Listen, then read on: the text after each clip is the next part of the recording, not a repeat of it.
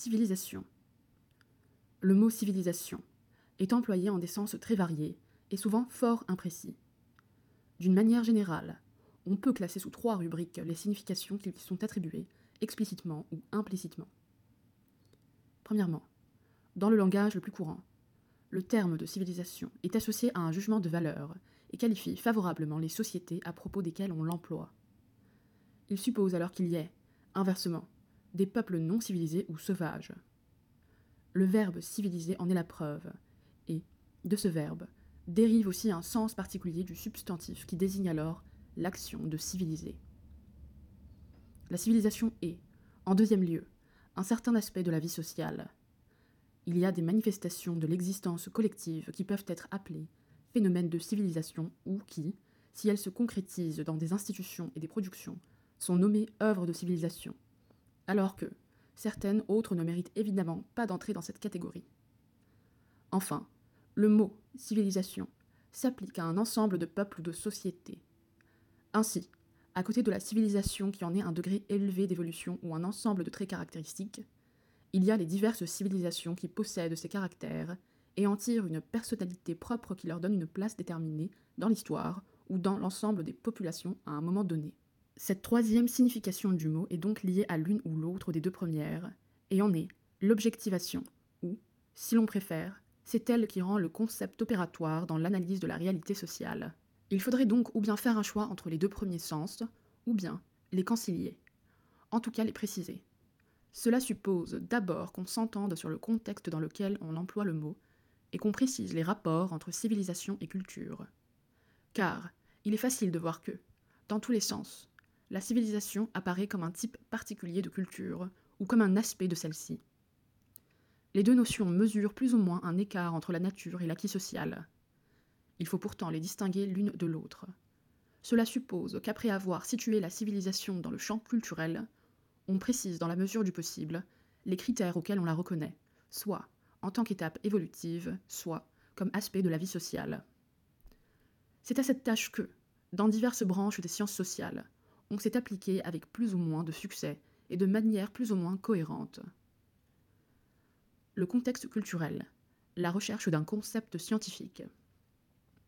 L'histoire du mot civilisation montre que, tout d'abord, conformément d'ailleurs à l'étymologie, il a désigné ce qui pouvait séparer les peuples les plus évolués des autres. La civilisation est, en somme, la caractéristique de ceux qui emploient ce mot, qui en ont la conception. Il a donc tout naturellement été employé dans un contexte colonialiste, voire impérialiste, pour désigner la culture européenne, occidentale, comme étant supérieure aux autres d'une manière absolue. Les travaux de Lévi Brûle sur la mentalité primitive, opposée à la mentalité logique et scientifique, ont parfois été interprétés comme allant dans le même sens. Mais, dès ce moment, il n'était pas clair que la civilisation fût un certain type de culture, ou bien la culture véritable. C'est pourquoi, dans les diverses langues où se sont développées ces considérations, il y a eu quelques flottements dans les termes employés et la traduction d'une langue à l'autre est parfois délicate. Par exemple, l'ouvrage célèbre de Ruth Benedict Patterns of Culture a été publié en français sous le titre Échantillon de civilisation. De même, le livre de Taylor Primitive Culture est intitulé en français La civilisation primitive. En Allemagne, où de nombreuses études ont été consacrées à ce sujet, on tend parfois, comme le signale Nicéphoro, à établir une gradation entre civilisation culture et Bildung. D'autre part, dans bien des cas, ainsi que le notent Lalou et Nellis, Bildung devrait être traduit par culture et culture par civilisation. Il faut, en outre, signaler que ces divers vocables peuvent être employés dans un sens purement sociologique, ou bien dans une perspective plutôt psychologique et psychosociologique. Ainsi, on peut parler d'un homme cultivé ou civilisé, ce qui indique évidemment qu'il a été formé, éduqué par la société, mais, en même temps, nous rappelle que cette dernière est une réalité vécue par les individus. Mais, plus encore que la psychologie et la sociologie, l'anthropologie a conduit à diverses tentatives dont l'objet était d'affranchir la notion de civilisation de tout jugement de valeur. Il faut reconnaître que, sur ce point, elle n'y est pas parvenue aussi aisément qu'en ce qui concerne la culture. Car il est assez facile de faire admettre que tout peuple a sa culture propre, celle-ci constituant en somme tout ce que l'éducation, quelle qu'elle soit, transmet aux individus. Mais, à moins d'identifier purement et simplement culture et civilisation, on n'est plus embarrassé pour appliquer ce dernier terme à toute espèce de société. Cependant, c'est vers cet usage que tendent les anthropologues, ce qui les conduit à découper au sein du système culturel, ou bien à côté de lui, un domaine de la vie sociale et de sa projection sur les individus qui présentent des caractéristiques particulières. De ce point de vue, on peut dire, avec Lucien Fèvre, qu'il existe deux notions de civilisation, l'une pragmatique qui est discriminatoire et l'autre scientifique, selon laquelle tout groupe humain a sa civilisation. Or, il est clair que la différence entre ces deux utilisations d'un même mot tient à un changement de perspective. Dans un cas, on se place dans une situation comparative, égocentrique, et aussi dans une perspective évolutionniste. Le degré de civilisation ou non-civilisation suppose que la société dont on parle est placée à un certain niveau dans le cours d'une évolution linéaire. Il y a donc là un sens dynamique du mot, celui-ci se référant alors au développement progressif des fonctions sociales. Mais, comme le dit Sartio, il y a aussi un sens statique, par lequel ce vocable désigne l'état de ces fonctions à un moment donné, sans aucune référence à un point de comparaison extérieur. Dans tous les cas, le concept ne peut être bien précisé que s'il est envisagé à côté de celui de culture. Culture et civilisation. L'incertitude dans la confrontation de ces deux termes apparaît bien chez Tylor, l'un des auteurs auxquels on se réfère toujours à ce sujet. En effet, celui-ci, dès les premières lignes de son étude classique sur la civilisation primitive, pose les deux termes comme rigoureusement synonymes, et il en donne la définition suivante. Le mot culture ou civilisation, pris dans son sens ethnographique le plus étendu, désigne ce tout complexe comprenant à la fois les sciences, les croyances, les arts, la morale, les lois, les coutumes et les autres facultés et habitudes acquises par l'homme dans l'état social.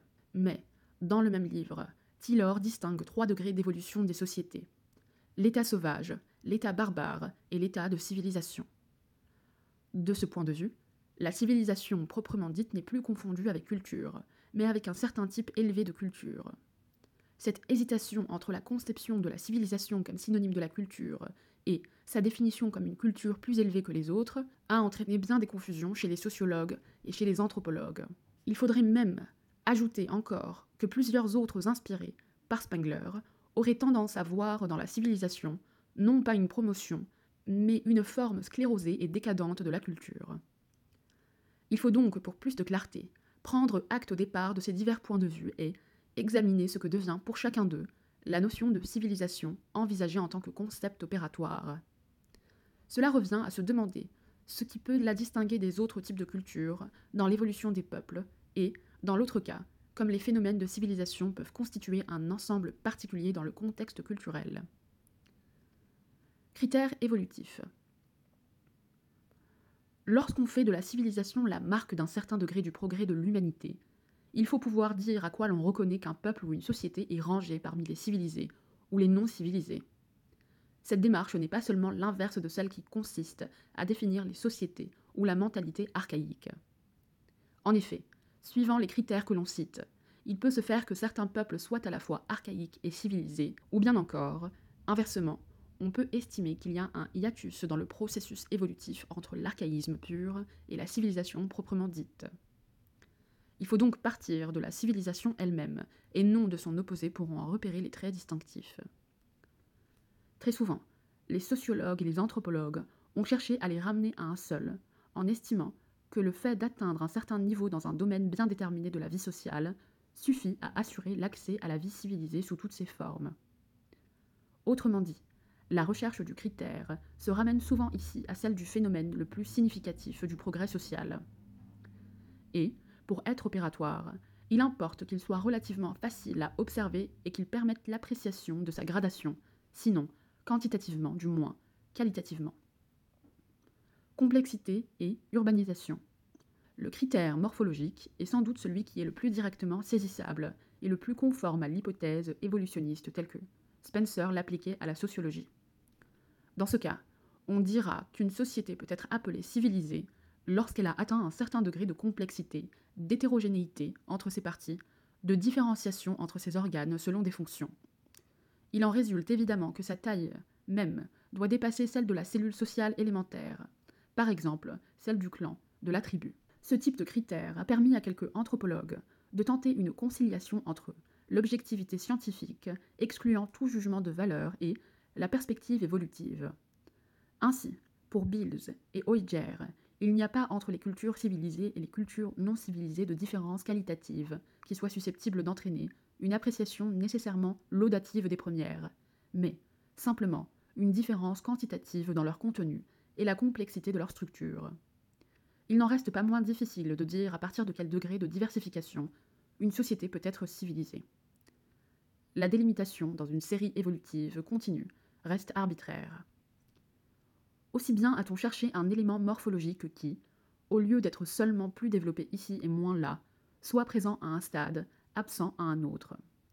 Et, de ce point de vue, le caractère le plus souvent utilisé est celui de l'urbanisation. Particulièrement accentué par Gordon Child, l'assimilation de la vie civilisée à l'avènement du phénomène urbain a été si souvent accepté par les savants qu'il est devenu courant de traiter des phénomènes de civilisation sous la rubrique révolution urbaine. Celle-ci constituant en somme la coupure entre civilisation et tout ce qui la précède dans l'histoire culturelle des peuples. Dans l'esprit de Gordon Child, le processus d'urbanisation n'est certes pas la caractéristique unique de l'essor des civilisations, mais il en est le résultat et le symbole. Il y a donc une civilisation préurbaine, mais elle ne prend qu'ensuite, avec l'apparition des villes, son sens véritable. C'est ainsi que, dans l'histoire de l'humanité, l'aube de la civilisation qui se manifeste dès le début du néolithique fait place à la civilisation proprement dite lorsque apparaissent les premières villes en Mésopotamie. Puis, l'urbanisation se poursuit et s'étend à partir de trois foyers de civilisation qui, à l'âge du bronze, sont, outre le précédent, la vallée du Nil et celle de l'Indus. C'est d'ailleurs à ce moment que, selon Gordon Child, s'épanouit la civilisation véritable. Ainsi, le critère de l'urbanisation en englobe d'autres, dont il est à la fois cause et effet, mais dont il est la plus saisissable évidence. Car c'est seulement dans les villes que peuvent se réaliser les concentrations d'énergie, les structures sociales et les spécialisations fonctionnelles qui rendent possibles les inventions et les progrès techniques ou intellectuels décisifs. C'est d'un point de vue assez analogue que Robert Redfield conçoit le message de la communauté paysanne à la civilisation urbaine, dont elle est le substrat indispensable. Le critère morphologique classique s'associe alors à celui que Gordon Child mettait en évidence et il le diversifie. Redfield montre en effet que la complexité croissante de la culture sociale est liée à l'évolution du hameau du village, puis à la ville et à la grande cité. Mais Redfield fait mieux comprendre que la culture paysanne peut s'intégrer dans la révolution urbaine. Les sociétés civilisées sont faites d'une interaction entre la petite tradition des communautés rurales, fondées sur la sagesse et les croyances ancestrales, et, d'autre part, la grande tradition, riche en innovations, animée par la pensée spéculative systématisée par une élite intellectuelle dans les grandes villes. On peut donc, avec ces réserves, retenir l'urbanisation comme le signe de la civilisation, dans la mesure où ce terme définit une étape avancée du progrès culturel. Mais, même ainsi étendu, il est évident qu'il implique un certain nombre d'acquisitions constituant d'autres critères qui peuvent être d'ordre technique, social, moral et intellectuel. Technique. Le développement des techniques est aussi un fait aisément observable. Les préhistoriens ont d'ailleurs pris ce phénomène comme base de leur classification, non seulement parce qu'ils ne trouvent guère dans les vestiges exhumés d'autres signes distinctifs d'évolution, mais aussi parce que les formes d'outillage suivent dans la chronologie universelle un ordre constant pierre taillée, pierre polie, métaux. Le développement de la civilisation sous ses formes plus élevées est également associé, dans les faits, à d'autres inventions. Le dressage des animaux, l'agriculture, la roue, l'utilisation de la force hydraulique. Cependant, il est difficile d'assigner à une technique particulière le rôle de critère décisif. Il serait plus exact de faire coïncider la naissance de la civilisation proprement dite avec un changement général d'orientation qui, se produit au moment où l'humanité cesse de se borner à utiliser les moyens que l'environnement lui offre par appropriation directe pour tenter d'assévir la nature par des procédés différés et artificiels dont l'effet n'est pas donné simultanément dans l'acte technique. Mais la technique ne prend sa dimension civilisatrice que dans la mesure où elle se reflète dans l'ordre social par le biais de l'économie. D'une part, le développement de l'agriculture entraîne le régime de la propriété et surtout une production alimentaire suffisante pour mettre le groupe à l'abri de la dissette et permettre à certains de ses membres de se consacrer à des activités moins matérielles.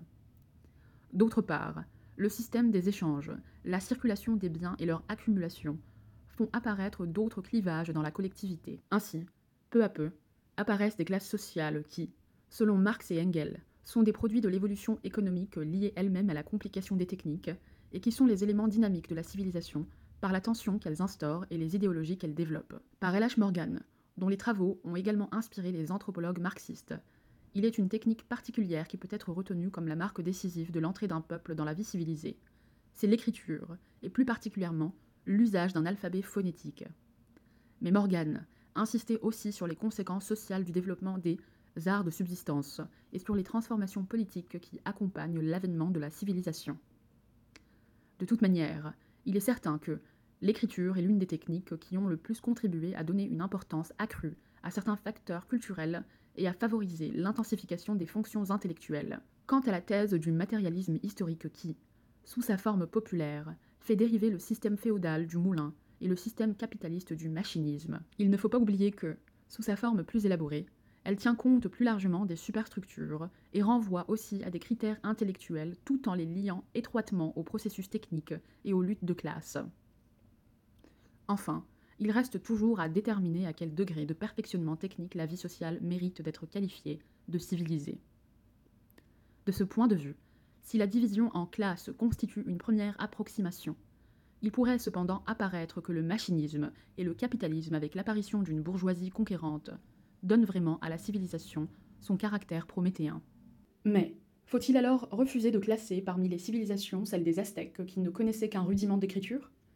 Beaucoup d'archéologues soutiendraient volontiers que la culture néolithique est déjà une civilisation véritable. Il est donc utile de ne pas s'apesantir uniquement sur les critères techniques et sur les effets purement sociaux. Facteurs intellectuels et moraux. Le progrès technique est d'ailleurs en général une conséquence du développement intellectuel, et celui-ci, on l'a dit, est inversement favorisé par le temps que les techniques nouvelles laissent libre pour une activité spéculative, soit dans une catégorie spéciale de citoyens, formant une élite intellectuelle. Mais faut-il alors refuser de classer parmi les civilisations celle des Aztèques qui ne connaissaient qu'un rudiment d'écriture? Beaucoup d'archéologues soutiendraient volontiers que la culture néolithique est déjà une civilisation véritable, il est donc utile de ne pas s'apesantir uniquement sur les critères techniques et sur leurs effets purement sociaux. Facteurs intellectuels et moraux. Le progrès technique est d'ailleurs en général une conséquence du développement intellectuel et celui-ci, on l'a dit, est, inversement, favorisé par le temps que les techniques nouvelles laissent libre pour une activité spéculative, soit dans une catégorie spéciale de citoyens, formant une élite intellectuelle, soit dans l'ensemble même de la population qui, disposant de loisirs, peut s'intéresser à des réalisations qui ne sont pas subordonnées à la simple nécessité de subsister. Dans les civilisations antiques, c'est la structure sociale, et plus précisément la pratique de l'esclavage, qui a permis ce jeu dialectique entre les conquêtes techniques et l'intensification des activités intellectuelles. En Égypte, les finalités techniques ont eu plus d'importance que dans la Grèce antique, où la pensée spéculative était seule digne des hommes libres la civilisation romaine, à son apogée, a réalisé une synthèse entre ces deux tendances, mais en séparant de l'ensemble des citoyens une classe d'intellectuels, à savoir l'ensemble des hommes qui pouvaient goûter le loisir sous ses formes les plus élevées. Otium cum dignitat. Souvent, aussi l'élite pensante a été recrutée parmi les prêtres lorsque s'est crevée une véritable fonction sacerdotale. En Égypte, le rôle des scribes fait apparaître aussi le décalage qui peut exister entre la classe dirigeante et celle des grands inspirateurs de la promotion culturelle. Les domaines dans lesquels peuvent se situer les critères intellectuels de la civilisation véritable sont nombreux. Aux techniques se rattache très directement la connaissance scientifique, encore que celle-ci, comme on l'a vu, puisse avoir, suivant le contexte, des visées plus ou moins spéculatives et se confondre, même en Grèce par exemple, avec la philosophie. En tout cas, la géométrie, l'arithmétique, l'astronomie sont en honneur dans toutes les hautes civilisations. L'écriture permet la conservation et la transmission fidèle du savoir acquis. On peut, ainsi, trouver dans ces domaines divers des critères assez nets par lesquels la sociologie de la connaissance vient en aide à celle des civilisations. Pour ce qui est des arts, des productions esthétiques en général, le départ entre civilisé et non civilisé est plus difficile à faire. En effet, dès les temps paléolithiques, la peinture, par exemple, atteint un degré de perfection que les artistes modernes reconnaissent encore. Inversement, des civilisations confirmées et évoluées ont connu, au cours de leur histoire, des phases de décadence du point de vue des réalisations esthétiques. Il n'en est pas moins vrai qu'il n'y a pas de civilisation digne de ce nom sans production artistique. Certains auteurs estiment que l'art des vraies civilisations ou des plus hautes cultures se caractérise non pas par telle ou telle réussite particulière, mais plutôt par une conceptualisation des styles, voire même une succession des modes et des écoles, ou encore leur diversification selon les couches sociales. La différence entre un art populaire ou traditionnel et un art de l'élite sophistiquée et hiérarchisée serait, selon ces mêmes auteurs, le signe qu'une société a atteint le niveau requis d'évolution. Cependant, il serait facile de montrer que même les prétendus sauvages connaissent aussi des styles et que, d'autre part, les civilisations modernes ne semblent pas toutes se proposer comme idéal le maintien d'une coupure entre l'art de l'élite et l'art populaire. Les problèmes soulevés par la culture de masse à propos des moyens de grande diffusion présentent, en tout cas, le rapport entre l'art et la civilisation sous un autre aspect. À côté des sciences et des arts, il faudrait ajouter les autres œuvres de civilisation, comme disent les sociologues et notamment l'organisation politique, juridique, religieuse. Ce n'est pas à vrai dire tel ou tel type particulier d'institution ou tel degré précis d'élaboration du droit, ou encore tel régime de gouvernement qui peut caractériser la civilisation, mais plutôt leur différenciation par rapport à l'ensemble de la vie sociale et le fait que le contexte juridique politique fasse l'objet d'une prise de conscience, d'une réflexion. Quant à la religion, on admet généralement qu'elle se charge de valeurs morales au fur et à mesure qu'elle devient plus civilisée. Quoique, la magie est servie de stimulant à la connaissance scientifique dans ses débuts, et qu'elle est, ainsi que le note Gurvich, jouait bien souvent un rôle dynamique dans l'évolution sociale. Il faut néanmoins reconnaître qu'elle tend de plus en plus à s'effacer au profit de la religion, au fur et à mesure que s'élève le niveau culturel.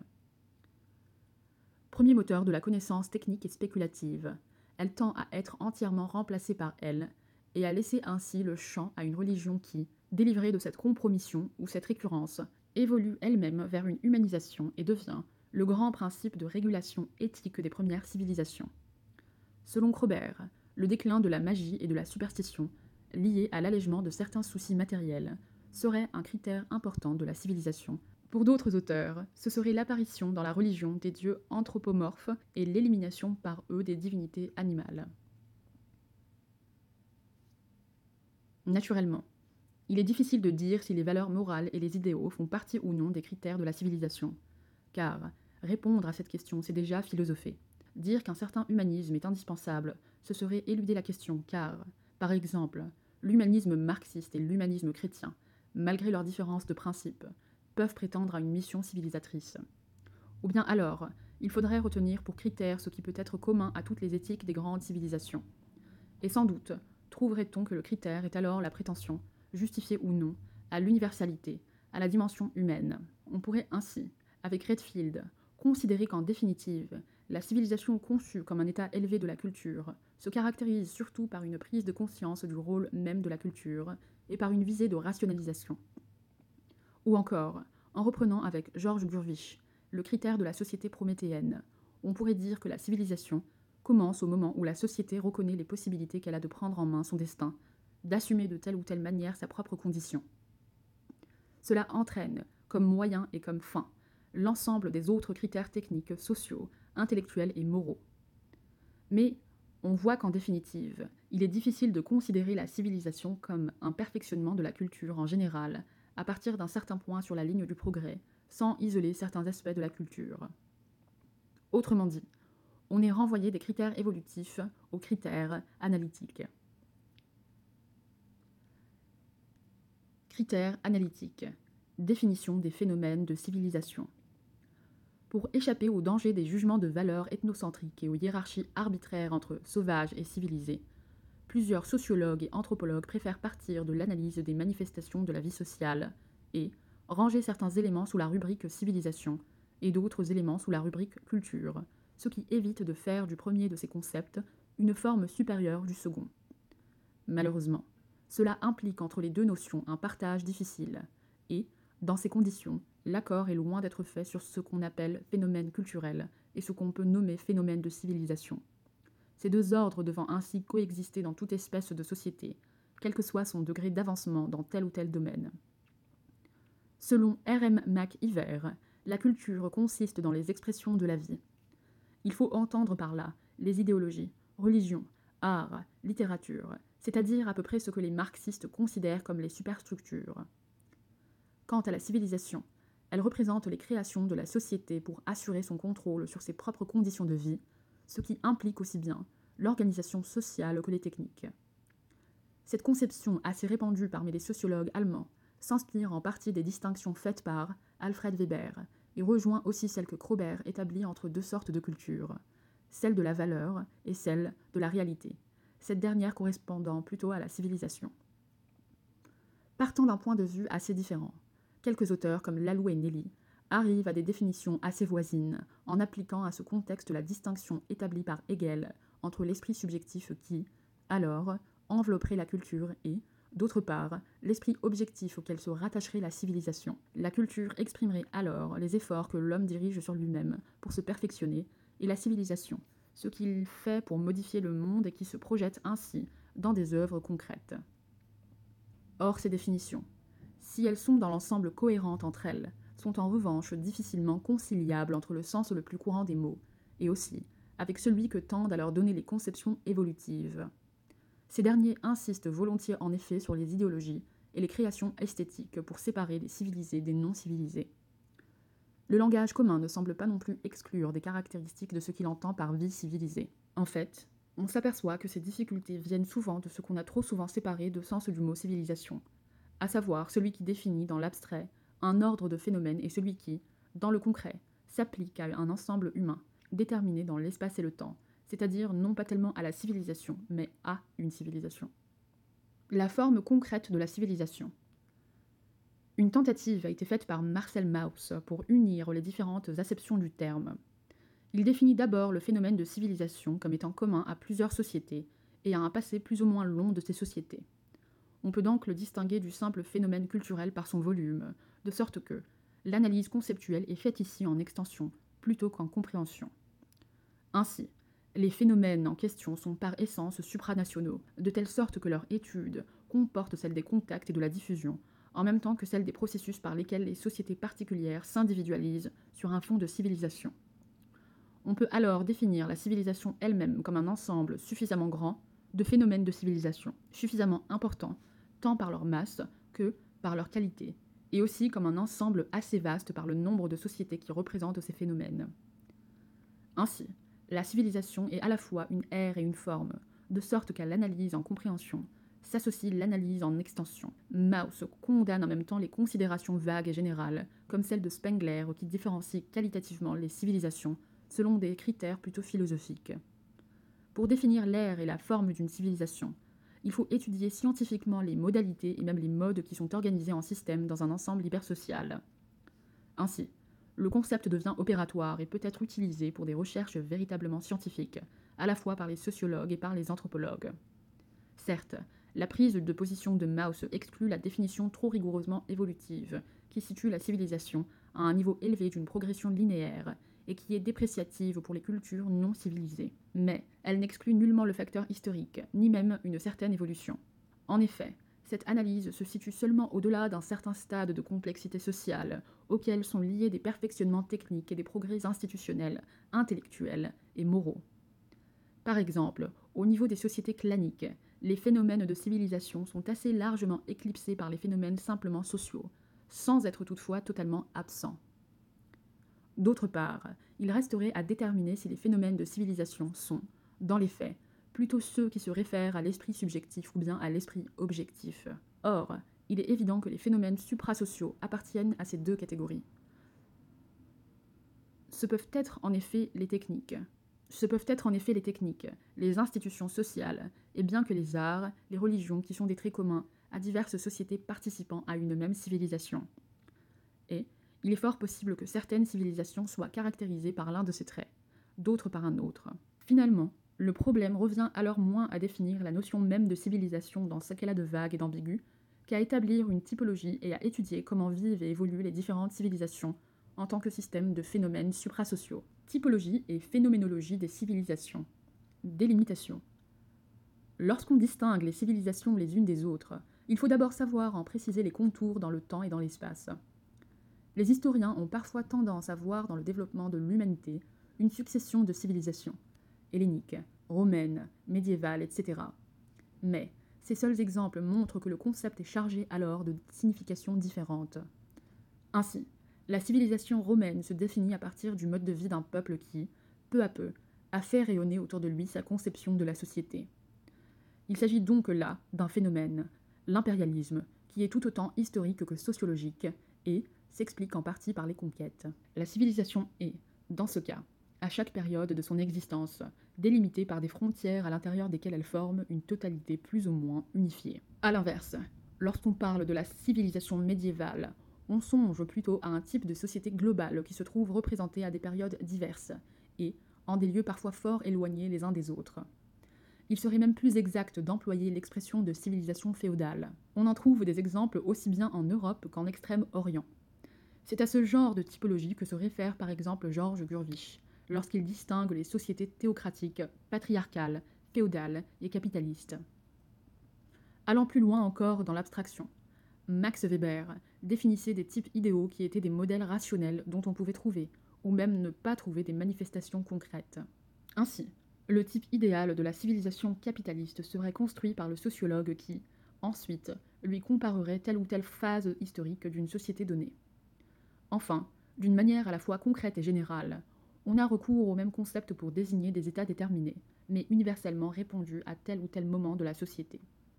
C'est le cas par exemple de la civilisation néolithique qui constitue un stade d'évolution par lequel sont passés, avec plus ou moins d'avance ou de retard, tous les groupes humains au sortir de l'âge paléolithique et qui constitue un type de vie assez nettement structuré, homogène, si bien que certains anthropologues comme Claude Lévi-Strauss y verraient volontiers l'état social le plus proche du modèle général de toute société.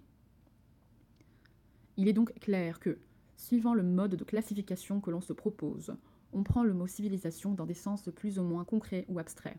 En fait, c'est même toujours entre ces deux extrêmes qu'il se situe, car, d'une part, le type idéal, s'il était une pure abstraction, serait sans utilité puisqu'il doit servir à rendre compréhensibles des phénomènes réels, et d'autre part, une typologie naïvement concrète ne permettrait pas de dépasser le niveau événementiel.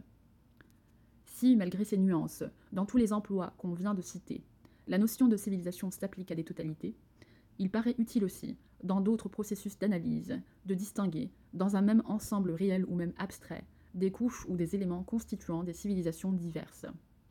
Par exemple, on l'a vu, Redfield découvre la dynamique civilisatrice dans l'interaction entre deux niveaux de civilisation, correspondant respectivement à la petite tradition et à la grande tradition. Des distinctions de ce genre sont certainement utiles aux folkloristes. Ainsi, André Varniac peut entreprendre l'étude de la civilisation traditionnelle en l'isolant du contexte moderniste, en laissant de côté les éléments de culture savante. Un autre problème qui se rattache à la délimitation dans l'espace est celui qui concerne la taille de l'ensemble concret dans lequel se réalise le type considéré. Faut-il, par exemple, dans le monde contemporain, parler d'une civilisation occidentale, d'une civilisation européenne ou d'une civilisation anglo-saxonne, d'une civilisation latine ou d'une civilisation française ou d'une civilisation allemande Il est certain qu'à cette question, comme aux précédentes, on ne peut donner une réponse unique et catégorique. Tout dépend du niveau de compréhension que veut atteindre le spécialiste des sciences humaines. Caractère déterminant. En effet, l'ère d'une civilisation dépend de la caractéristique que l'on choisit pour l'identifier. Et c'est dans ce choix même que peuvent converger les différentes acceptions du mot, le point de vue analytique pouvant se combiner avec le point de vue évolutif. Le caractère déterminant peut être d'ordre technique. C'est le cas, on l'a vu, pour les classifications des préhistoriens. De même, les ethnographes distinguent volontiers une civilisation de l'arc ou une civilisation de la sarbacane. Dans les sociétés modernes, la notion de civilisation industrielle fondée sur le développement du machinisme dépasse le plan purement technique, car elle se réfère aussi aux caractères économiques et sociaux, mais elle se heurte alors à la difficulté qui résulte de la combinaison de ces divers aspects il est difficile de ranger sous une même rubrique les sociétés capitalistes et les sociétés socialistes, sinon en faisant l'hypothèse qu'il y aurait une convergence entre elles, ce qui n'est pas évident. Le caractère déterminant peut également être assez religieux. Ainsi, les ethnographes délimitent assez bien une civilisation chamanistique et les historiens peuvent situer clairement dans le temps l'apparition d'une civilisation chrétienne qui comporte une certaine unité culturelle et morale.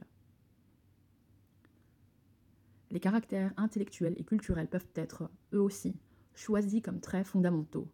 On emploie en effet assez souvent les expressions de civilisation du livre, de civilisation de l'audiovisuel, de civilisation des loisirs.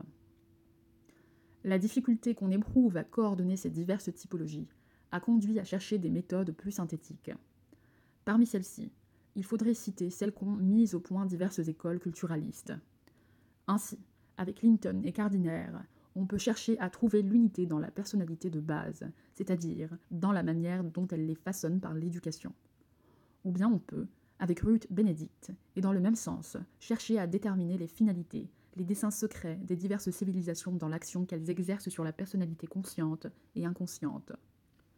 On peut ainsi distinguer, par exemple, des civilisations apolliniennes dont le système global tend à favoriser l'esprit de solidarité et des civilisations dionysiaques qui développent plutôt l'esprit de compétition.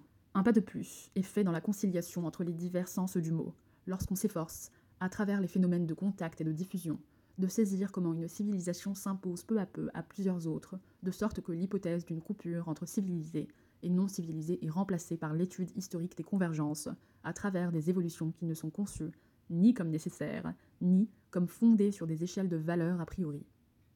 C'est dans ce contexte que les notions de civilisation industrielle et de civilisation des loisirs peuvent être utiles pour permettre aux sociologues, à partir de modèles qui sont assez proches du type idéal weberien, de mieux comprendre les évolutions en cours. Mais il ne faut pas que cette idée d'une civilisation unitaire à titre de modèle conduise à une vue prospective trop rigide. Comme le disait Paul Valéry, nous avons appris que les civilisations sont mortelles. Le propre même de la civilisation humaine est d'ailleurs de pouvoir se remettre elle-même en question. Il s'agit donc seulement, en décelant les convergences, de mieux comprendre le présent, et non pas de prédire l'avenir. Le préjugé de la civilisation occidentale, seule détentrice de la vérité civilisatrice, ne doit pas plus servir à fermer l'évolution qu'il ne pouvait fournir des critères pour rejeter dans la non-civilisation les sociétés qui, dans le passé, étaient définies comme sauvages ou barbares. La notion de civilisation ne peut être que purement opératoire. Aussi, elle ne peut ni totalement coïncider avec la réalité concrète ni lui échapper. Elle implique des systèmes de valeurs, mais elle doit en faire comprendre la genèse au lieu de les poser a priori. Article écrit par Jean Cazeneuve, membre de l'Institut, professeur émérite à l'Université de Paris 4 Sorbonne.